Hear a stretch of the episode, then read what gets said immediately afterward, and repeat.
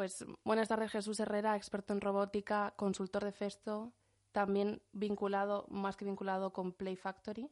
eso es. Muchas gracias por cedernos un par de minutos para el programa de la Cuarta Revolución Industrial. Un poco ideas generales. A finales del siglo XVII fue la máquina de vapor. Esta vez serán los robots integrados en, sistemas ciberfísicos, o eso dicen los expertos, eh, los responsables de una transformación un poco más radical. Eh, los economistas le han puesto el nombre de la Cuarta Revolución Industrial. Así es marcado por la convergencia de tecnologías digitales, físicas y biológicas, anticipan que va a cambiar el mundo tal y como lo conocemos. Esto suena, suena un poco radical. Sí, Asusta un poco. Asusta, ¿verdad? Hombre, asusta porque no, no lo conocemos del todo y hay que empezar a hacer lo que estáis haciendo, dar conocimiento, enseñar qué es lo que va a suceder, qué es lo que ya está sucediendo y hacia dónde va un poco la tecnología y, y ligada a esa tecnología la sociedad.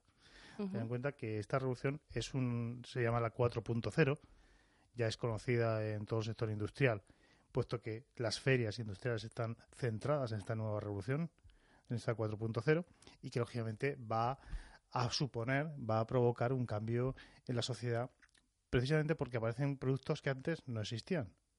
Eh, mira, eh, recuerda que en las primeras revoluciones industriales apareció el vapor, no existía anteriormente el vapor. Más adelante apareció la informática, no existía la informática. Aparecen luego robots, aparece Internet. Todos estos nuevos productos eh, hacen que cambiemos nuestra forma de trabajar, nuestra forma de actuar. Aparecen nuevos empleos que no existían hace 50 años. Podemos dar un poco vista atrás y te das cuenta que, bueno, ha cambiado todo. Y, y, no nos damos cuenta. Bueno, con la 4.0 probablemente vaya a ocurrir igual.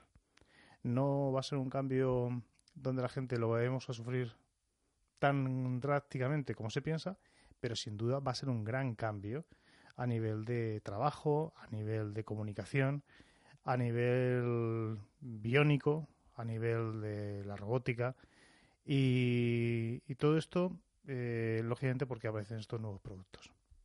Bueno, entonces, una vez que sí que definimos que nos encontramos en la cuarta revolución industrial, porque hay muchos pragmáticos que consideran que no es una cuarta revolución, que es simplemente un proceso tecnológico que teníamos que sufrir, pero no lo llegan a denominar como cuarta revolución industrial, me gustaría saber si considera que esta revolución sigue a las otras tres revoluciones anteriores, si sigue los procesos de transformación. Mm. Quiero decir, por ejemplo, la primera marcó el tema que hemos dicho de la producción manual, ¿no? A la mecanizada, luego vino la electricidad, luego, y luego ya la tercera un poco con la llegada de la electrónica, la tecnología la información, los medios de comunicación. Entonces, esta cuarta revolución sigue estos pasos de transformación que las otras tres.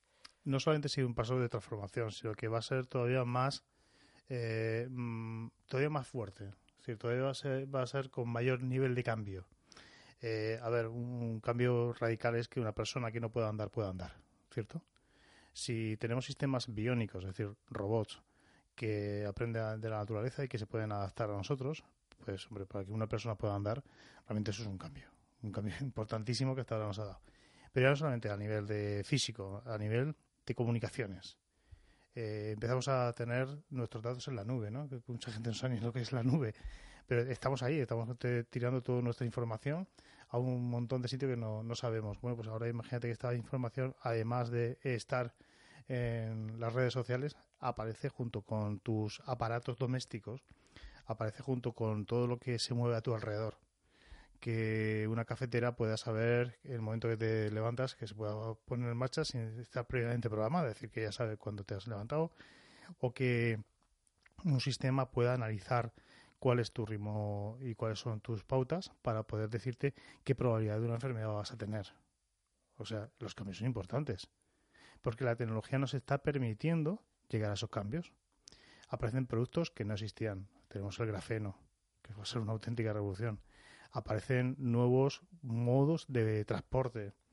Eh, dentro de muy poquitos años comprarse un coche de combustión va a ser una antiguaya porque va a ser más lógico y más rentable tener un coche eléctrico, puramente eléctrico, ni híbrido si quieras. Eh, aparece una revolución a la forma de estudiar. Mira, los chicos ahora, cuando te los pones delante de un profesor, lo más seguro es que a 20 minutos estén pensando en otra cosa o guaseando, ¿no? A ver, la gente aprende de otra manera. Luego los estudios, la forma de, de, trasladar el conocimiento también tiene que cambiar. El maestro que da la clase y todo el mundo enseña y se aprende, no, esto, esto ya no existe. La revolución en las universidades, que están volcando su conocimiento en las redes. La revolución en la forma de conseguir clientes. Esta parte de fidelizar al cliente. Yo creo que al cliente hay que ser fiel uno, ¿no? No es al revés. Bueno, pues todos estos cambios, gracias a que tenemos nuevas tecnologías, van a ser posibles. Y los vamos a hacer nuestros enseguida. Y van a aparecer nuevos proyectos, nuevas formas de trabajo y sobre todo, pues, una serie de personas que se tienen que poner muy bien las pilas para estos cambios. Mira, la parte de 4.0 realmente necesita tres pilares. Hay un pilar tecnológico y técnico que es visible, simplemente te metes en internet, pones 4.0 y verás como las grandes marcas venden ya su producto dentro de una integración de comunicaciones, que son capaces de actuar unos con otros, que son capaces de interactuar con las personas, robos colaborativos. Bueno, tecnológicamente hay un gran cambio porque aparecen nuevos productos, pero faltan dos patas. Falta una pata muy, muy importante, que es a la que le dedico yo mi vida, que es la formativa, la parte de formar a las personas para que podamos no es solamente entender la tecnología, sino que sepamos sacar un buen provecho de esta tecnología. Hace falta una gran formación continua y continuada. Y queda una tercera pata, que es la pata organizativa. Nuestras organizaciones, no solamente empresariales, sino también nuestras organizaciones eh, económicas y nuestras organizaciones educativas y sociales tienen que cambiar porque no somos los que éramos hace un montón de años. Estos tres puntos son los que realmente generarán esa revolución 4.0. Y esa segunda pata de la formación, ¿consideras que hemos interiorizado bien esta velocidad del cambio nosotros? No. no. Evidentemente no. Eh, el cambio va tan rápido que, decía un amigo que conocí que hemos pasado de, la papilla a la fabada asturiana de golpe. ¿eh? Entonces requiere un tiempo, todo requiere un tiempo. De hecho, hay tecnología más allá de lo que ahora mismo tenemos en nuestros móviles. Pero saltar esa tecnología de golpe yo creo que supondría una ruptura demasiado grande. Todo se necesita su tiempo. Eh, mm, ¿De qué se trata realmente la cuarta revolución industrial? Quiero decir, ¿cuáles son las bases de esta revolución, aparte de las tecnológicas? Como decías, también son las formativas. Y las de interactuación social. Vamos a interactuar de una forma distinta porque interactuar con una máquina ahora se ve como una cosa rarísima. Sin embargo, ya lo estamos haciendo. O sea, ya interactuamos con nuestros móviles constantemente. Eh, a la hora de comunicarnos eh, con otras personas, a la hora de trasladarnos a los sitios. Sí, van a haber muchas, muchas modificaciones de conducta y eso es lo que esta revolución va, a provocar. Eh, ¿Esta revolución realmente para quién va a ser? Porque hablan de la cantidad de trabajos que se van a perder. Sí, un 40% aproximadamente. Entonces, ¿es una revolución para quién? Porque parece ser que los ricos van a seguir siendo más ricos y los pobres van a seguir siendo más pobres, ¿no? Siempre y cuando los pobres lo permitamos, claro. Sí, si todo el mundo compramos a un mismo señor y todo el mundo hacemos lo mismo, pues lógicamente habrá uno que ganará mucho. Eh, hay una parte que te he dicho antes que era la parte organizativa. Si nuestro sistema de organización no ve hacia, hacia los demás, si no conseguimos crear una empatía hacia todo lo que nos rodea, pues lógicamente eh, la brecha mm, económica se, aumenta. Bueno, al día de hoy creo que ya está entre el 1, un 1% de la población, tiene un 99% de la riqueza o algo así. Bueno, pues imagínate hasta qué punto podemos llegar, ¿no? A ser... Pero, eh, a ver, mm, sí que puede existir un cambio o una, o una separación entre personas que manejen tecnología, personas que no la manejen, ¿no? Personas que tengan unos conocimientos y personas que no los tengan. Pero esto ya, ya ocurre. la formación por eso es tan importante, porque es la única forma de romper una brecha y una en que la gente esté pues en esos dos márgenes, ¿no? Eh, el que tiene conocimiento, el que tiene información y el que no lo tiene. Entonces ahí la formación es imprescindible. La autoformación es el 80% de esa formación también. No, es, no estoy hablando de una formación reglada, ni estoy hablando de una formación eh, que a la que tengas que asistir en cursos. Me digo la formación viene de las ganas de, de, chupar conocimiento. Es importante que podamos transmitir a la gente esa necesidad de saber más, de saber el porqué de las cosas. Básicamente, eh, no vamos a descubrir nada nuevo, se trata de, seguir estudiando, de seguir leyendo, de leer mucho. Es la única diferencia que nos va a hacer estar dentro de una estructura eh, como va a ser esta 4.0 o, estar fuera. Eh, ¿Ha conocido, supongo, los resultados de aquel, aquel estudio eh, sobre los trabajos que van a ser sustituidos por robots y los que no van a ser sustituidos? Sí, lógicamente los trabajos que antes van a ser sustituidos son los que aportan menor valor a la, a la cadena de producción. ¿Pero qué es para usted ese valor? Pues aquello, el valor es todo aquello que en, la tecnología Lean ah, llamamos a todo aquello que el cliente pagaría por ello.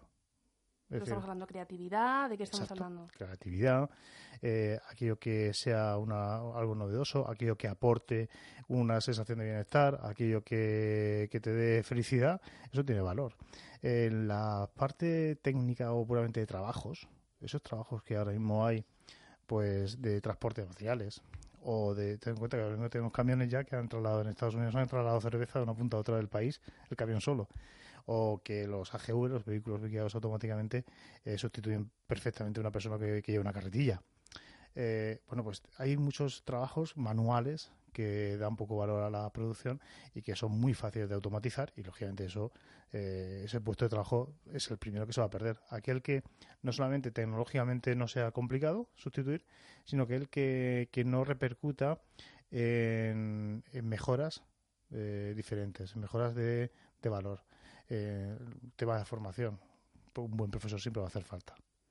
En el tema de, del desarrollo de productos el ingenio lo artístico. Fíjate, se le da muy poca importancia a lo artístico en este país, ¿no? A la pintura, al arte, a la música, al teatro. Creo que es una parte importantísima de la vida. Entonces, esto, la 4.0 lo que puede es ayudar con nuevas tecnologías a que los artistas, a que la gente que trabaja el periodismo pueda tener un enfoque mucho mayor, más abierto y llegar a más sitios.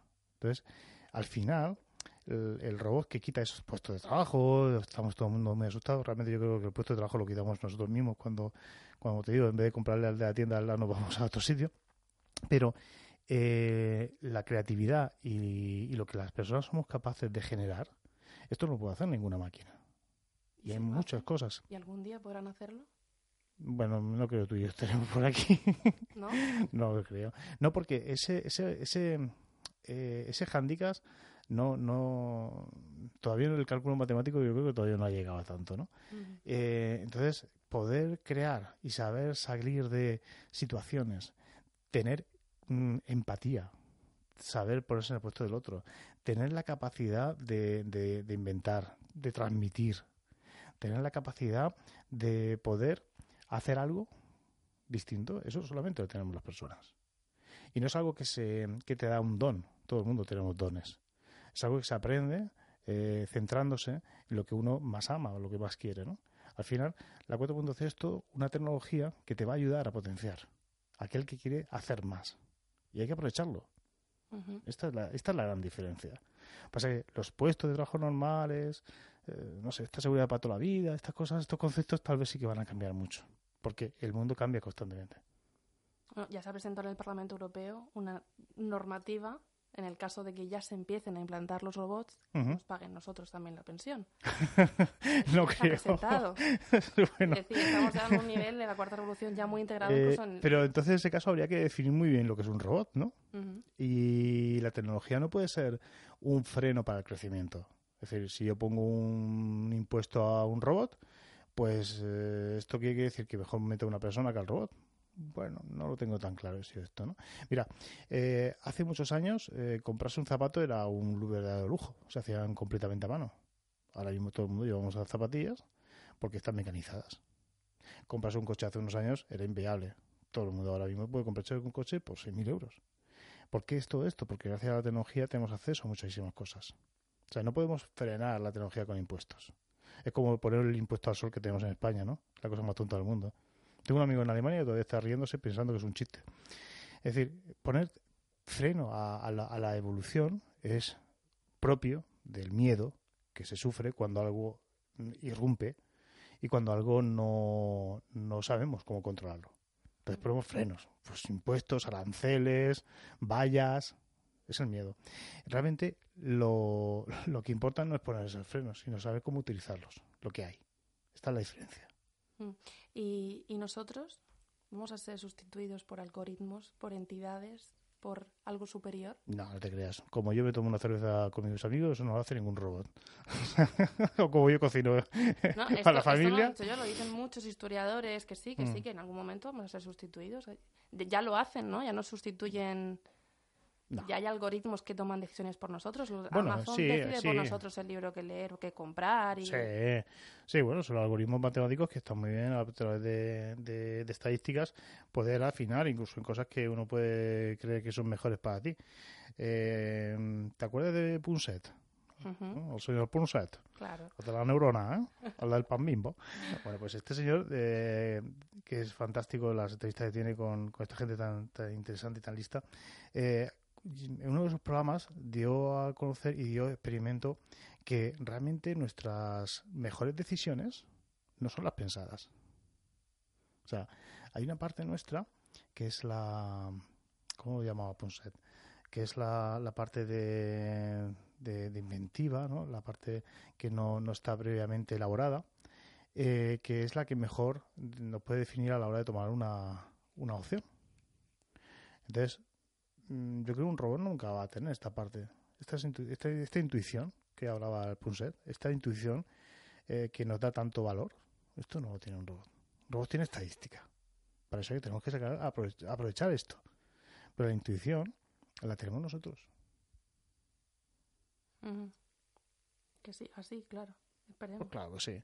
No hay que tener miedo. Yo creo que, que, que es, ah, es, al contrario, es aprovechar todo lo que tenemos. Y es fantástico. Se pueden hacer cosas increíbles.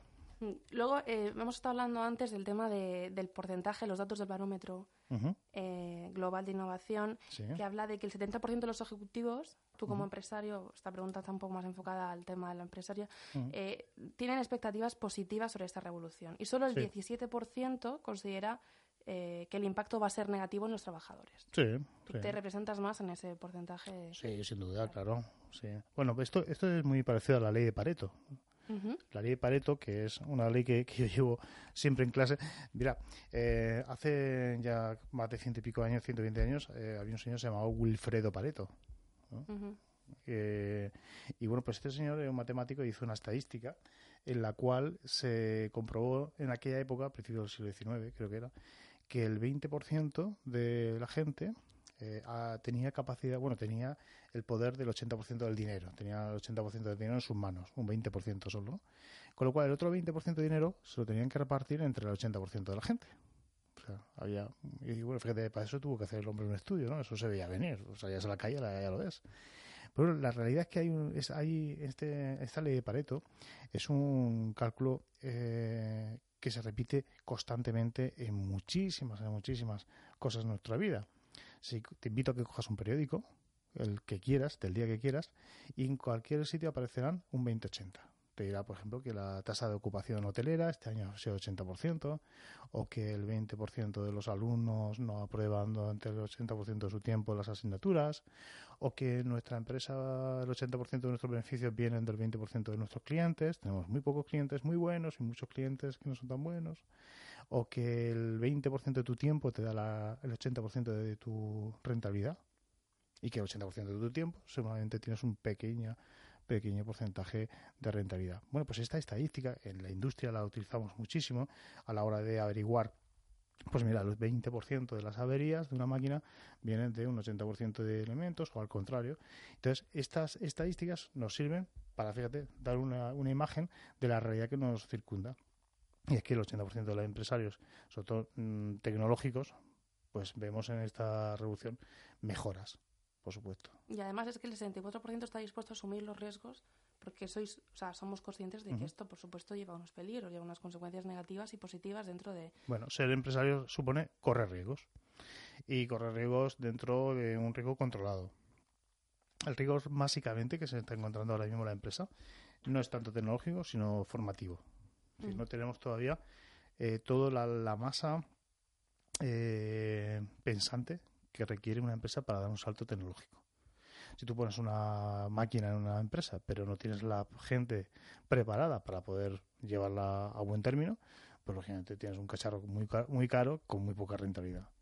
Si pones un programa de alta gestión carísimo, fantástico, pero no tienes a la persona adecuada para poder manejarlo, pues eh, la misma tenemos. Es decir, eh, la revolución tecnológica, como te digo, la tecnología es fácil de comprar, solamente cuesta dinero. Eh, la organización tiene que cambiar su forma de pensar. Esta es la parte más difícil, cambiar la forma de pensar, ¿sabes? Y, y luego las personas nos tenemos que formar mucho.